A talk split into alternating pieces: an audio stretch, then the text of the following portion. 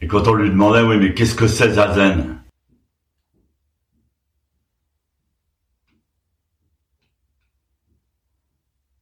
Il disait, le Zazen, c'est la posture.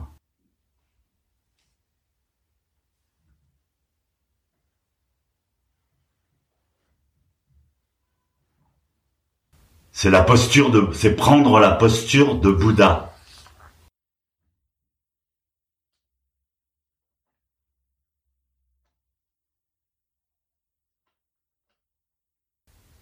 Donc le zen, c'est faire zazen, et zazen, c'est prendre la posture de Bouddha. Apprendre la posture de Bouddha, s'approprier sa propre posture de Bouddha. Chacun peut prendre la posture de Bouddha. Il y en a pour qui ça prend cinq minutes. Il y en a pour qui ça prend une vie entière. Et la posture de Bouddha est tout à fait réaliste et mécanique.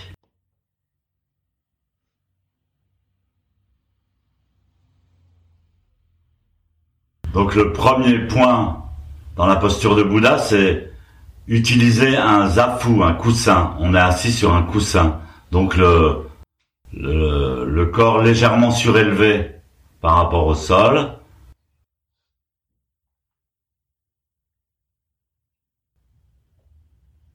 Deuxième point important, les genoux. Les genoux doivent être plantés dans le sol. C'est primordial, il faut planter ses genoux dans le sol.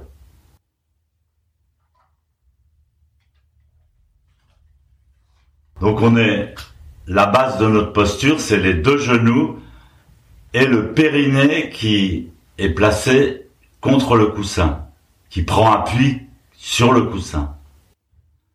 Comme un trépied, les deux genoux, le périnée, nous maintiennent en équilibre comme un trépied, comme une pyramide. Troisièmement, à partir de ce trépied qui nous maintient, qui nous ancre dans le sol, la colonne vertébrale. La colonne vertébrale, c'est toute une histoire. C'est toute notre histoire. Donc redresser la colonne vertébrale. Pour pouvoir facilement redresser la colonne vertébrale, il faut régler le bassin, la position du bassin. Basculer légèrement le bassin vers l'avant, ce qui libère la masse abdominale et ce qui nous donne une bonne assise forte basée sur la cinquième vertèbre lombaire, qui est la première vertèbre mobile de la colonne vertébrale. Donc on est en équilibre sur cette première vertèbre mobile. Ensuite, point très important, la position de la tête.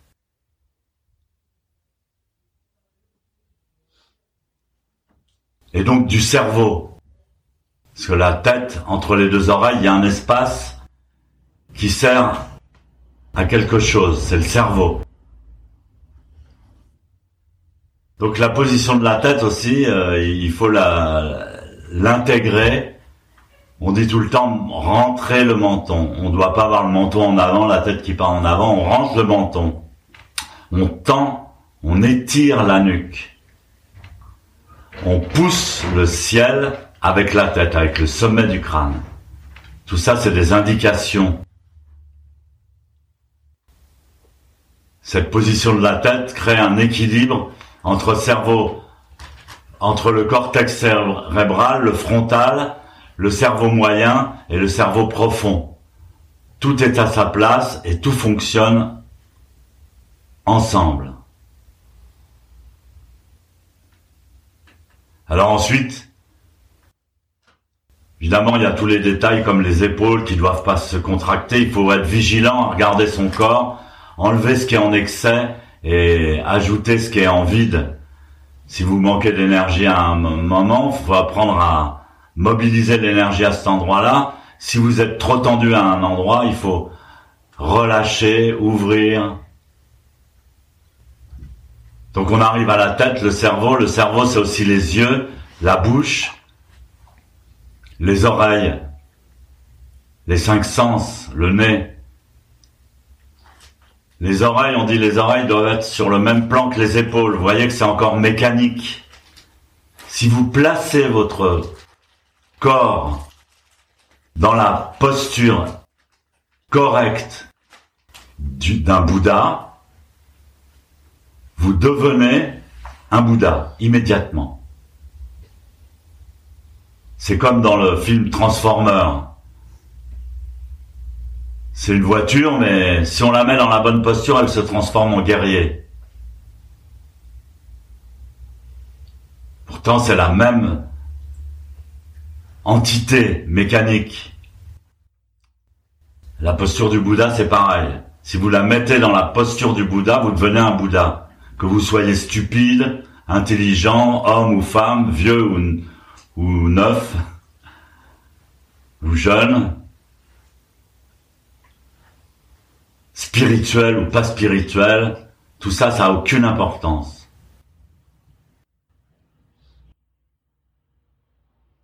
Donc j'ai parlé des oreilles, le nez et le nombril dans un même, euh, une même, sur une même ligne. Les yeux, on ferme pas complètement les yeux, mais on les ouvre pas non plus comme un poisson. Euh. Les yeux sont mi-clos et le regard est intérieur. On lâche l'utilisation des yeux, mais ils sont là. On pose le regard à 45 degrés vers le sol, environ un mètre si vous n'êtes pas près du mur. Vers le sol, c'est la posture de base. Si vous vous sentez très nerveux, vous pouvez éventuellement fermer un peu les yeux. Mais la posture de base, c'est les yeux mi-clos. Donc on a la perception de tout ce qui nous entoure, mais on touche pas, on regarde pas. Le dernier élément qui vient, c'est quand même le petit souffle magique. J'ai parlé de mécanique, mais pour bouger, la mécanique a besoin d'une énergie, d'un souffle magique, et c'est la respiration. Une fois que vous êtes dans la posture correcte, eh bien vous respirez. Vous n'êtes pas un objet, vous êtes une entité vivante et vous respirez, vous échangez, parce que vous faites partie de quelque chose de plus grand que vous-même. Donc vous échangez comme vous avez toujours fait, en vous nourrissant de l'inspiration et en exhalant votre expiration. La respiration, c'est un échange énergétique parce que si on arrête de respirer, on ne peut pas vivre donc vital. Mais c'est aussi un échange de plein de choses, d'énergie, d'informations,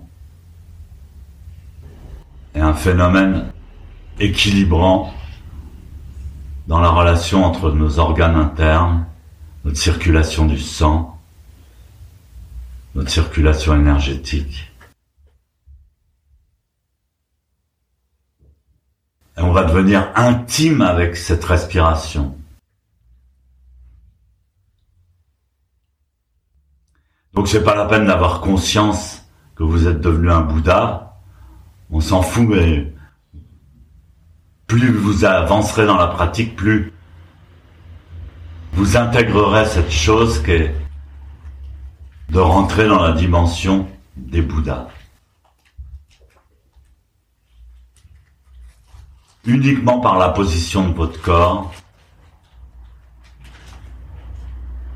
par la position de votre cerveau. Vous remarquerez qu'un seul geste peut exprimer beaucoup.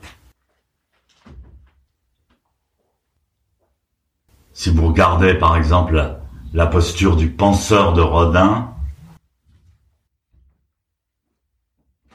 qui pose son menton sur son poing et son poing sur son genou et qui pense. Si vous la comparez à une posture de Bouddha, vous voyez totalement la différence. La différence, c'est seulement ça, la posture.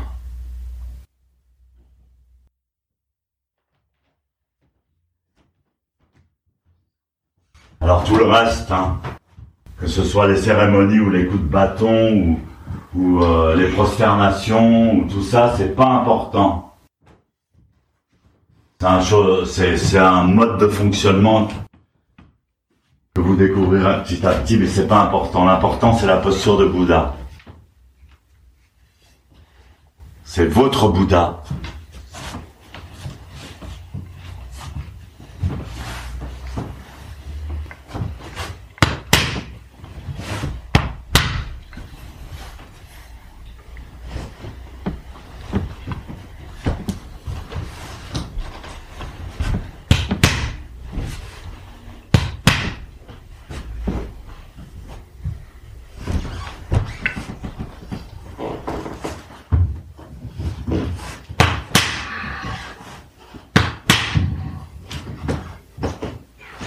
il larges, alors on le prend toujours pour s'entraîner au Kyosaku pour taper fort.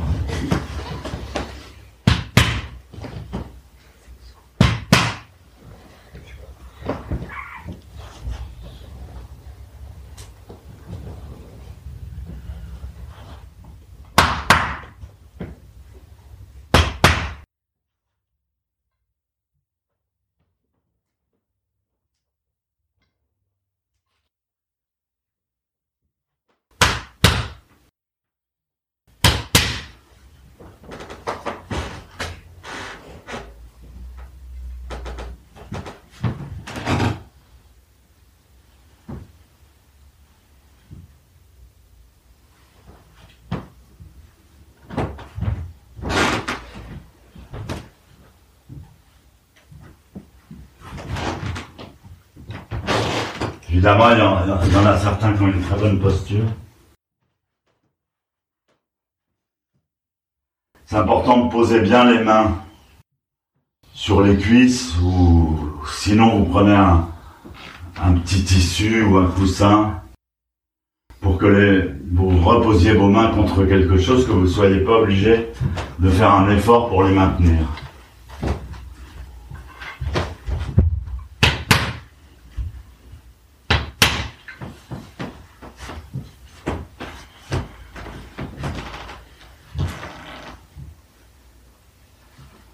les postures sont pas mal, vous n'aurez pas trop de distance à parcourir entre vous et le Bouddha.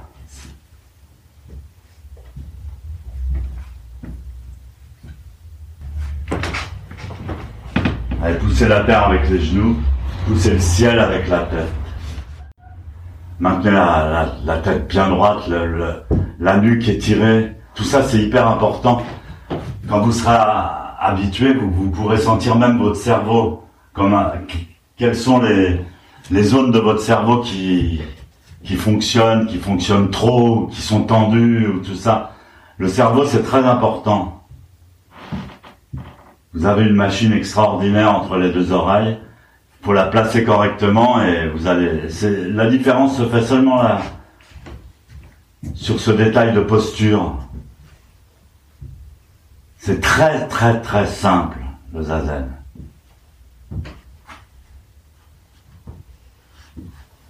Le principe est très très simple.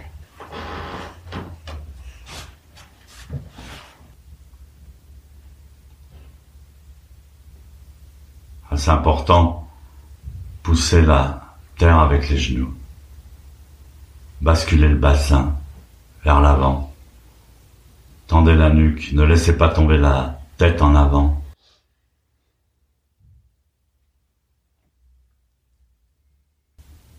J'ai pas parlé de la position des mains. Okai Join, le mudra universel. En même temps qu'on prend la posture, on découvre la potentialité de chaque détail de notre propre corps.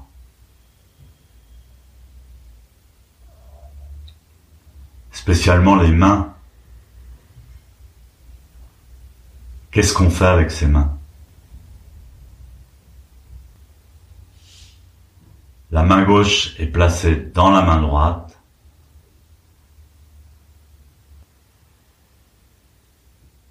La deuxième phalange de la main gauche est placée sur la première phalange de la main droite, du majeur de la main droite.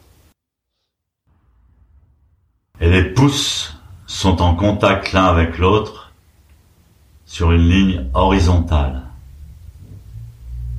Les pouces doivent toujours rester bien horizontaux. Donc ça crée un, très beau losange harmonieux qui englobe toute chose. C'est un univers.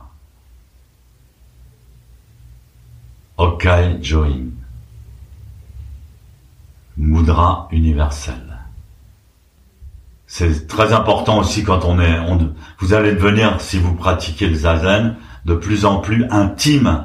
Et vraiment, c'est le, c'est le mot intime avec votre propre corps comme vous ne l'avez jamais été. Alors donc plus vous serez intime, plus vous serez délicat. On apprend la délicatesse des sensations, du toucher, de l'énergie. Et donc là, le contact entre les pouces est très important. C'est juste contact, c'est pas pressé comme une bête l'un contre l'autre. Les pouces ne doivent former ni montagne en s'élevant vers le haut, ni vallée en tombant vers le bas. Et vous sentez la chaleur, et spécialement dans la main gauche, dans la paume des mains. Pour ce qui est des jambes, c'est la grande hantise de tout le monde, les jambes, les genoux. Ça fait mal.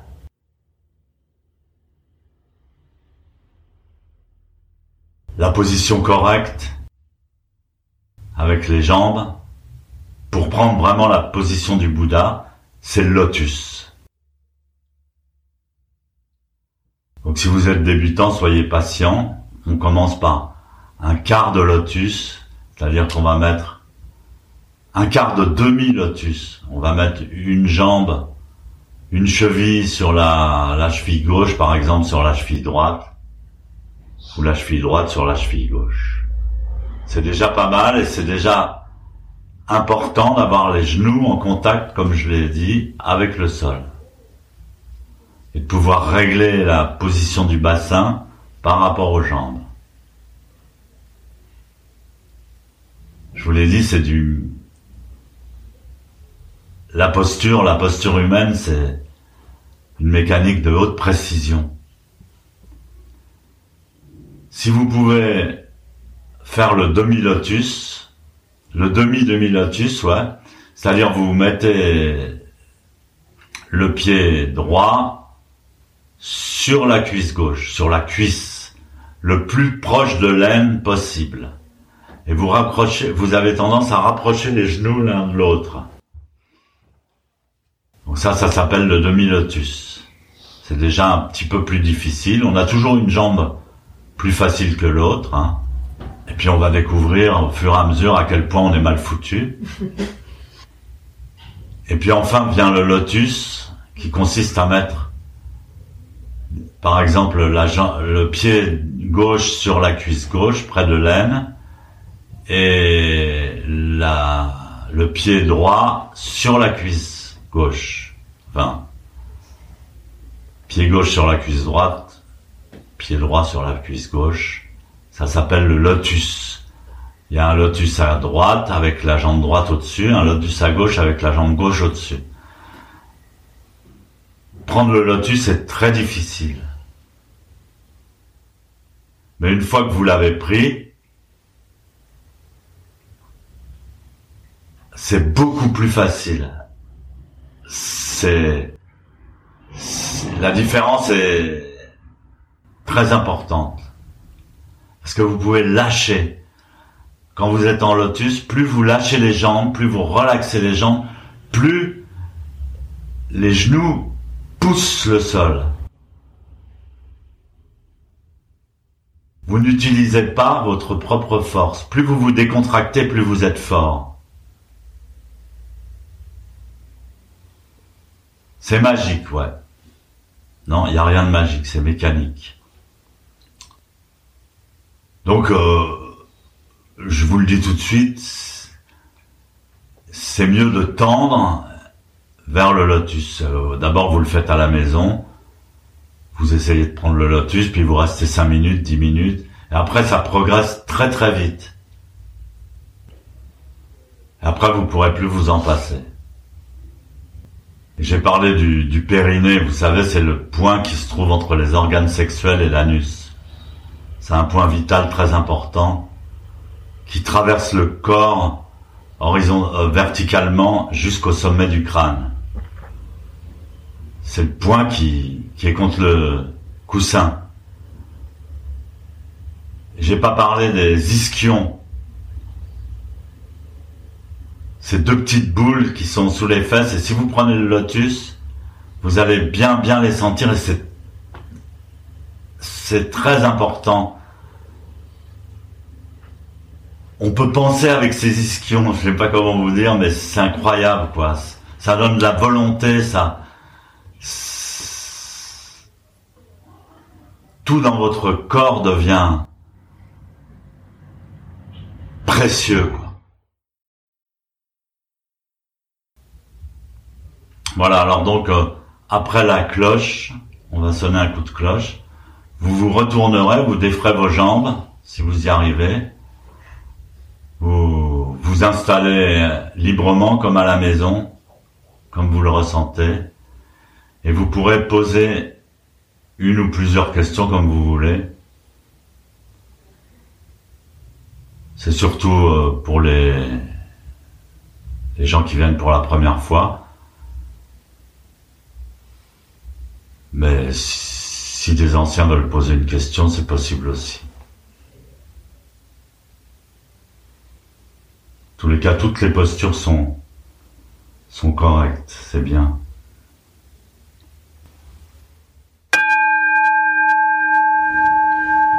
Voilà, vous vous balancez de droite à gauche, vous défaites vos jambes tranquillement.